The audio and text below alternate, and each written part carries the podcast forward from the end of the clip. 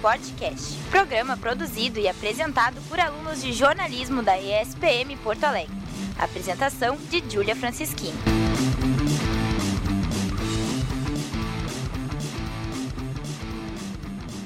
Salve, salve família, tudo bem? Sejam muito bem-vindos à segunda temporada do Sportcast, que está vindo com muita informação e conteúdo de qualidade nesse semestre. Para dar start na temporada, a gente traz hoje novos quadros e um novo comentarista. Continua aqui com a gente para conferir. No programa de hoje, traremos as principais transferências do mercado na América Latina e um pouquinho de polêmica, porque nunca é demais. Eu sou Julia Franceschini e tá no ar mais um Sportcast. Roda a vinheta, produção.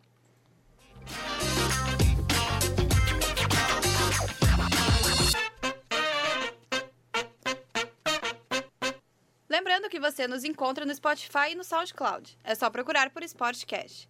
Segue a gente no Insta, arroba SportcastSPM, para acompanhar todas as novidades do programa. E vamos começar apresentando isso aí, né? E aqui comigo à direita tá o queridíssimo Igor Magnus, que você já conhece. Bom, galera, voltamos e o primeiro programa promete. Na minha frente, o Rafael Castro. Olá, olá, olá, voltamos. E na minha esquerda, o mais novo e ilustre comentarista, João Pedro Argemi. Eu acho que merece uma salva de palmas. Muito obrigado. Uh, olá, pessoal. Muito prazer. Eu sou o João Pedro e vamos aí conversar bastante sobre esporte. E dentro desse assunto das transferências, vamos apresentar um novo quadro Top 10, que vai trazer as 10 maiores ou as mais importantes, na opinião dos meus amigos, transferências da América Latina. Roda a vinheta.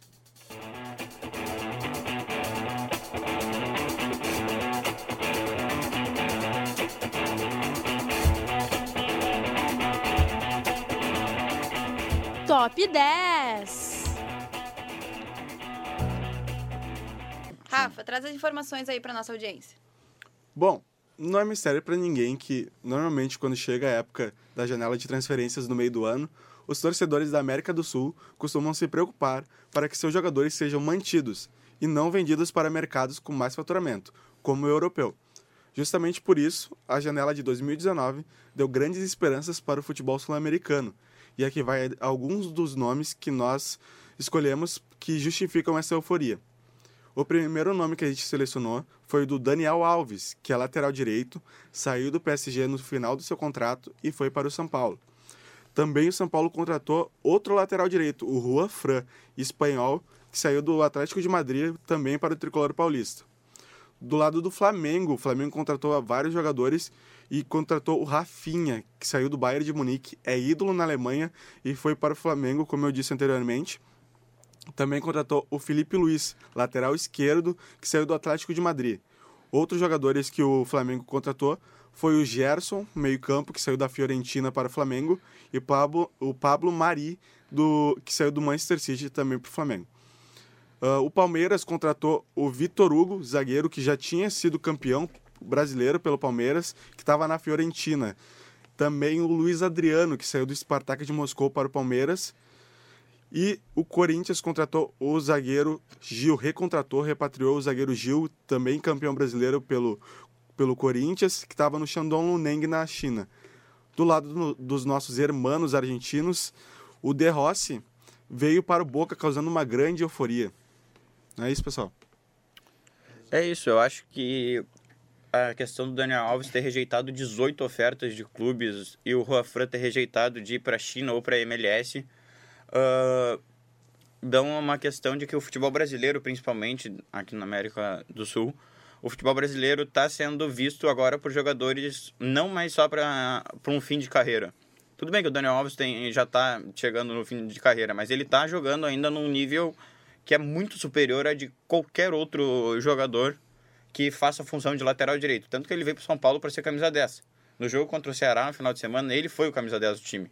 Ele entrou meio que na função que eles contrataram o Hernanes para fazer. Entrou e fez gol. Uh, além disso, a, o Flamengo contratar jogadores de 22 anos, de 25 anos, jogadores que ainda vão ser promissores. Por exemplo, trazer o Gerson de volta. Isso que eu ia falar. Trazer o Pablo Mari, que é um zagueiro espanhol que veio do Manchester City, que é um, dos maiores clubes, tipo, que tem na Inglaterra, mesmo sem ter Champions, alguma coisa assim, o investimento deles é gigantesco. O Palmeiras ah, todo mundo sabe, o Palmeiras é o Palmeiras. Eles têm dinheiro para tudo.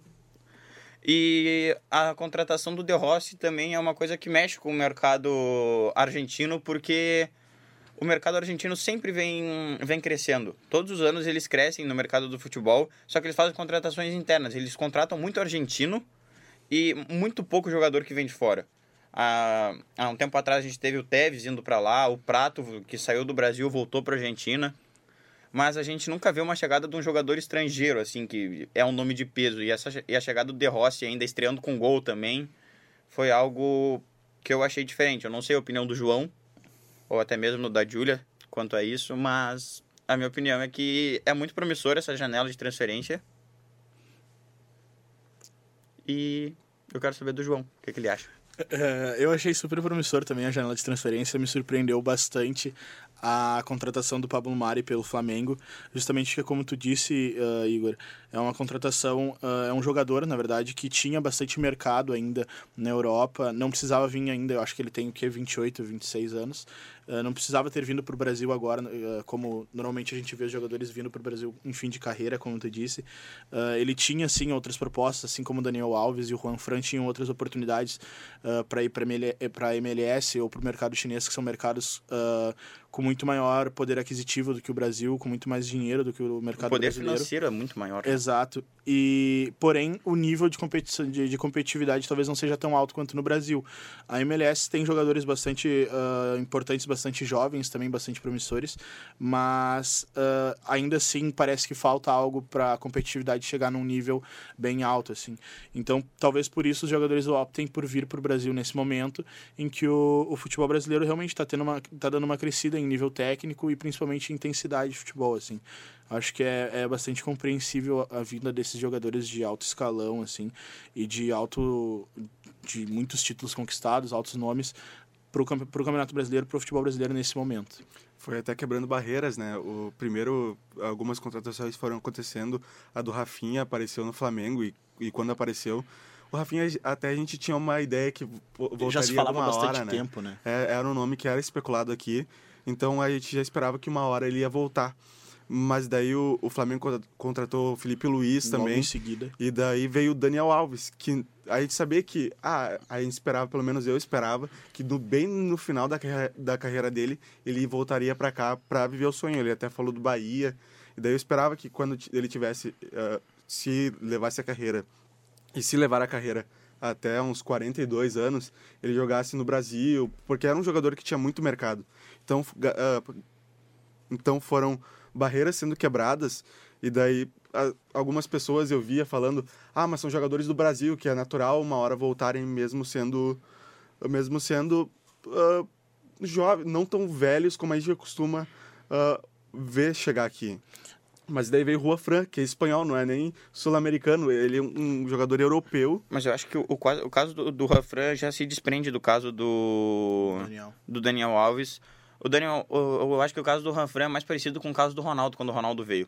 N não, tipo, em questão de uh, físico. O Ronaldo tinha quase 100 quilos quando É, ele veio pro Corinthians. 100 quilos, o André Ah, Sanches. O... A questão do, do Ranfran, ele já tava perdendo espaço na Europa e no próprio time que ele tava. Então, tipo, tudo bem, ele tinha outras opções, mas ele, pessoalmente, não queria diminuir o nível de, de competitividade no futebol.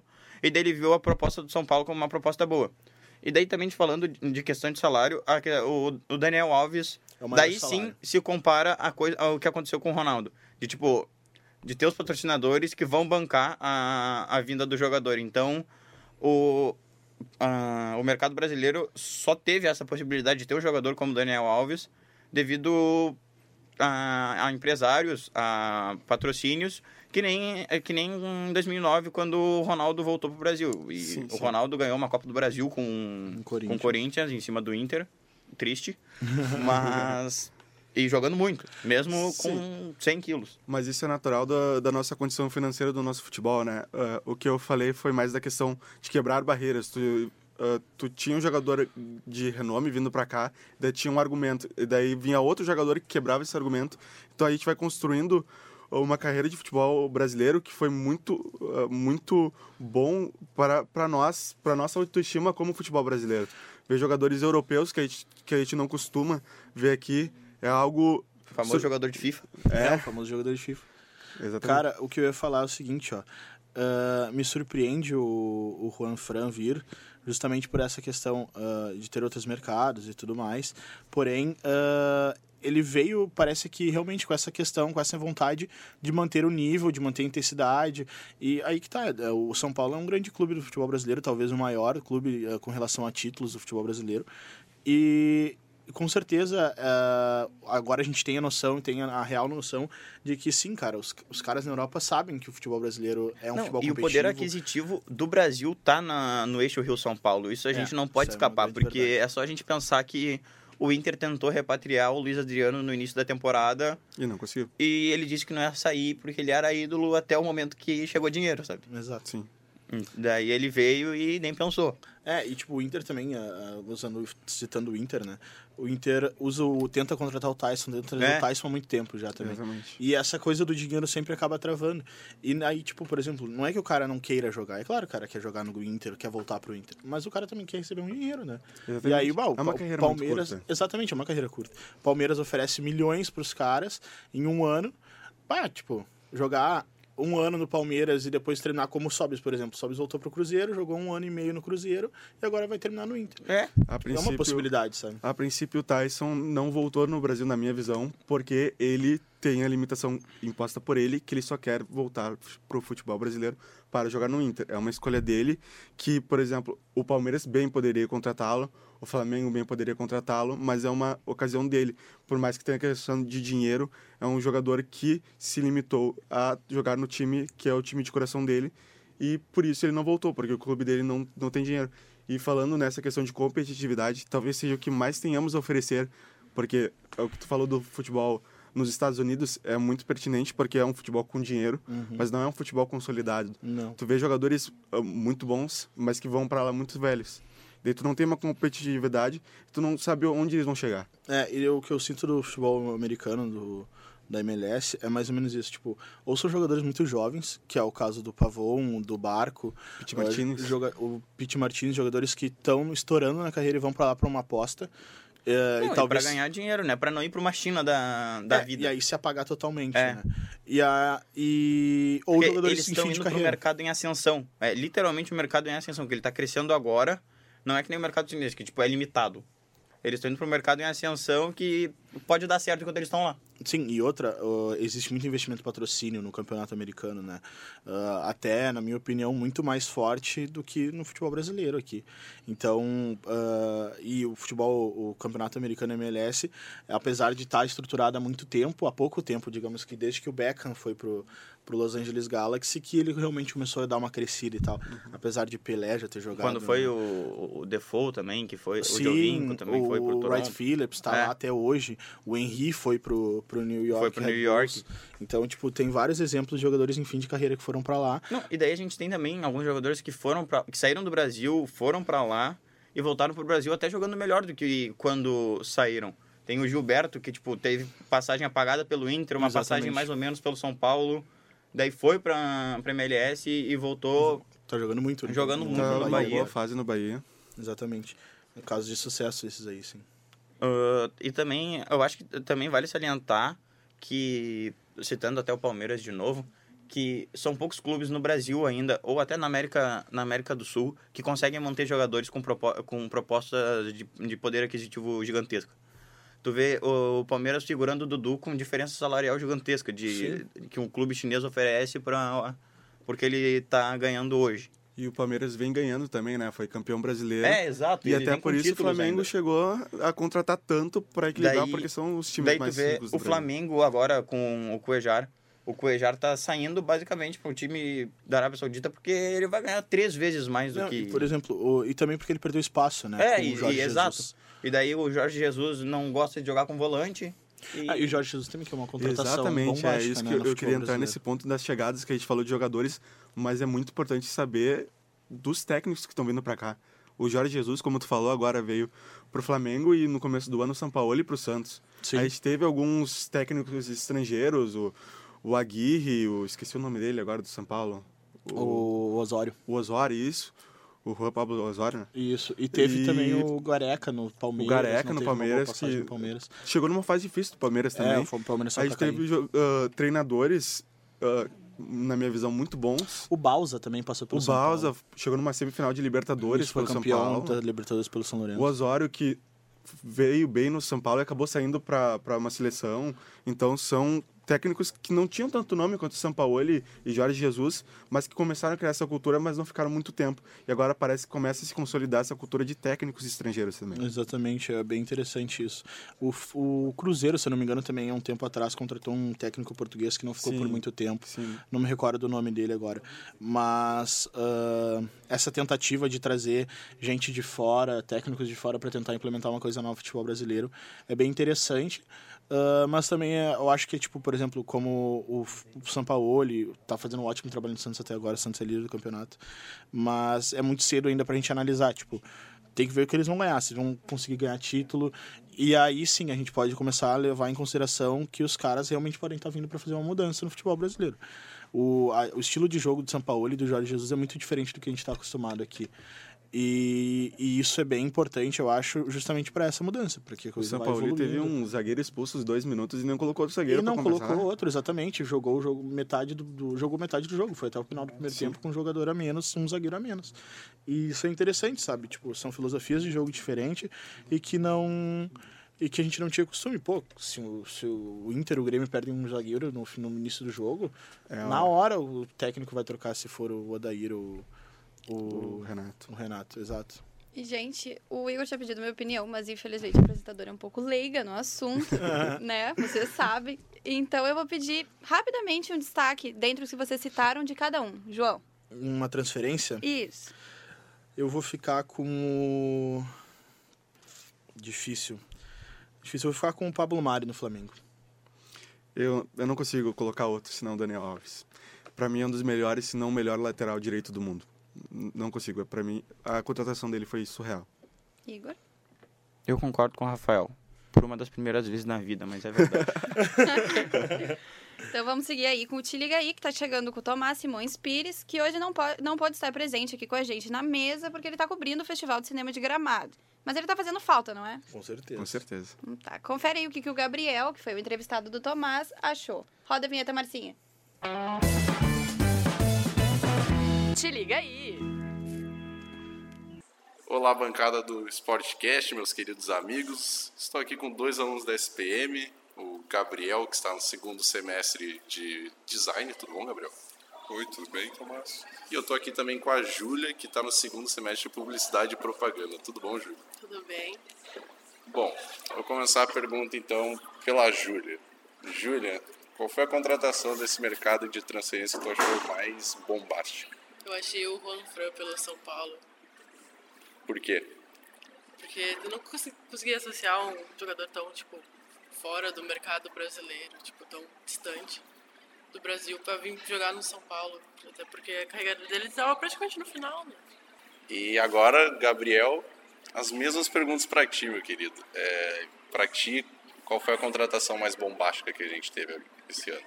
Meu, pra mim, sem dúvida, foi o Daniel Alves pelo São Paulo. Eu achei completamente inesperado, porque ele tava lá fora há muito tempo e eu nunca, eu nunca imaginei que o São Paulo ia ter recursos para conseguir contratar ele, na real. E se tu pudesse definir o mercado da bola em uma palavra? Inesperado. É eu quero bom, lembrar que quando a Gil falou se o Tomás estava fazendo falta, o Igor não falou com certeza, então eu tô criando uma Olha polêmica a aí. polêmica. E aí, Igor? Ele faz falta no meu coração. Chegou a hora do Agitou Brasil, o novo quadro do programa que está sob o comando do João, que também é o nosso novo comentarista. Roda a vinheta. Agitou o Brasil. João, conta pra gente quais são as transferências que têm agitado o Brasil. Então, eu fiz uma lista com algumas transferências por clubes, assim, e transferências foram interessantes para esses clubes, uh, justamente porque chegaram agregando já alguma, algum valor técnico, principalmente nos, nos seus elencos. Uh, começando, vamos em ordem, né, por clubes eu fiz. O Atlético Paranaense eu achei bastante interessante para eles a contratação do Tony Anderson. Uh, o Tony Anderson é um jogador bastante técnico e que tinha tinha o ano passado teve bastante espaço no Grêmio uh, e esse ano perdeu um pouco de espaço com a ascensão do Jean Pierre. Uh, ele é um ótimo jogador e ele entrou já como titular no, no Atlético Paranaense, fez, fez gols já pelo Campeonato Brasileiro. E eu acho que ele está chegando realmente lá para disputar a vaga de titularidade. É interessante até porque no, no início do ano o Grêmio exerceu o direito de compra do Tony Anderson, que vinha emprestado do Cruzeiro, e logo em seguida ele perdeu espaço e foi emprestado pelo Atlético Paranaense. Então, um jogador que até, até o momento em que o Grêmio uh, exerceu o, o, direito de compra era um jogador que estava nos planos e depois uh, acabou saindo dos planos do Grêmio e está sendo bastante importante na campanha do Campeonato Brasileiro do Atlético Paranaense. Eu acho que no Atlético Paranaense eu destacaria mais o, o Adriano, porque, tipo, é um lateral que voltou da Europa e tendo mercado em qualquer um dos times que poderiam ser mais expressivo para ele, ele resolveu ir para o Atlético Paranaense pela questão de infraestrutura do, do clube, que é uma das melhores do Brasil. Realmente. Isso todo mundo destaca. E eu acho ele. Eu não sei o que o Rafael acha. Uh, eu vou falar sobre uma transferência que não aconteceu. E não é necessariamente de jogador, Diga. mas do técnico Thiago Nunes. Ah, que é um, baita técnico, na minha opinião. Tá fazendo um bom trabalho, é inegável. E teve propostas para sair. E acabou não saindo e tá montando esse grande time do Atlético Paranaense. Bom, o segundo destaque que eu trouxe é do Atlético Mineiro, que é o Frederico de Santo, né? Jogador argentino aí que uh, tá voltando para o mercado sul-americano depois de muito tempo na Europa. Uh, ele teve uma passagem de destaque, eu acho que pelo Schalke 04, foi o melhor momento da carreira dele. E ele estava no Raio Valecano e o Atlético Mineiro uh, acabou oferecendo uma proposta e conseguiu contratá-lo. Uh, ele ainda não jogou pelo Atlético, mas eu estou bem, bem curioso para ver como vai ser o desempenho dele no futebol brasileiro, e até porque é um jogador que, na minha opinião, é bastante interessante para o Atlético Mineiro, pelo estilo de jogo do Atlético Mineiro. É até importante para o Atlético que, se o de Santo der certo, que seja um jogador diferencial, né? Porque é um jogador que falta pro, pro time do Atlético. É diferente Aquele jogador Oliveira, diferente. Né? O Ricardo Oliveira tá em baixa também. É. Né, Aquele jogador outra, que faz a diferença, né? O Otero chegou também, voltou de empréstimo, então é outra coisa que agrega no, no time do Atlético. E esses dois podem vir agregar agora né, no elenco muito. O de Santo vem para a posição do que o Ricardo Oliveira não está rendendo nem o Alejandro, né? Exato, exatamente. O Alejandro começou muito bem a temporada. Começou muito bem. Uh, no Havaí, eu achei interessante destacar as contratações dos ex-colorados Ferrarese e Brenner. Né? O Brenner saiu, saiu do. estava no Goiás, foi pro, foi pro Havaí. E o Ferrarese foi contratado pelo Botafogo e o Botafogo lá em seguida emprestou uh, já pro, pro, pro Havaí. Uh, o Brenner já fez gol pelo Havaí e o Ferrarese ainda não atuou, acredito. Não, o... não sei se vocês têm alguma... Eu não sei, eu acho que o Brenner já até saiu. Do Havaí não, não, não, tá lá ainda. Jogou até domingo contra o Chapecoense. Uhum. Segue lá. Até o, até o Ferrarese teve bom momento no rival do Havaí, que é o Figueirense. Exato. Uh, e, mas tem, os dois têm uma tarefa muito difícil que o Havaí o Havaí não, não ganhou ainda. até agora. É um time muito ruim. É, um time bem ruim mesmo. O, o Valentim já não tá mais lá, então Olha, não sei como é que vai ser o resto do ano. O Marquinhos, ídolo do clube, é diretor. Tá, ele é diretor, e... exatamente, não tá conseguindo fazer muita coisa também. Uh, no Bahia eu destaquei o Guerra, que eu acho uma baita contratação, já trabalhou com o Roger Machado, uh, fez gol no, no, Uma contratação diferente, né, também. Exatamente, ele fez gol no final de semana passado, né, agora sem ser a rodada anterior que foi contra o Inter. Uh, mas é uma contratação diferente, um jogador que também teria mercado, assim como o Adriano, teria mercado em qualquer outro time no Brasil, uh, mas acabou optando por seguir com o Roger Machado, talvez, por já conhecer a metodologia de treino do cara, não sei. Uh, mas eu achei bem interessante o time do Bahia, que soma cada vez mais, tem ótimos jogadores como o Arthur do Palmeiras também, é o, o próprio Gilberto, que está numa fase espetacular. Eu acho bem interessante. Esse, o... Guerra. O... Isso.